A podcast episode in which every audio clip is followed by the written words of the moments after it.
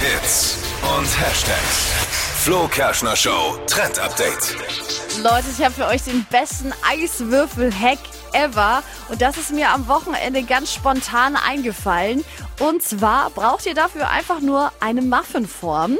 Diese Form befüllt ihr dann mit Wasser, also so ungefähr bis zur Hälfte. Und dann kommt die ganze Muffinform mit dem Wasser drin in die Gefriertruhe mit rein. Lasst das Ganze eben zu Eiswürfel werden. Und die fallen dann, wenn sie fertig sind und ihr das Blech umdreht, auch schon von selber raus. Weil ja solche Muffinbleche oft auch beschichtet sind. Also es geht super easy. Und dann habt ihr schöne große Eiswürfel. Perfekt für jeden Sommerdrink. Haben wir direkt am Wochenende getestet. Und ich bin absolut begeistert. Ich kann es euch echt empfehlen empfehlen. Also einfach mal Eiswürfel in Muffinform machen. Perfekt für euren Aperol heute Abend.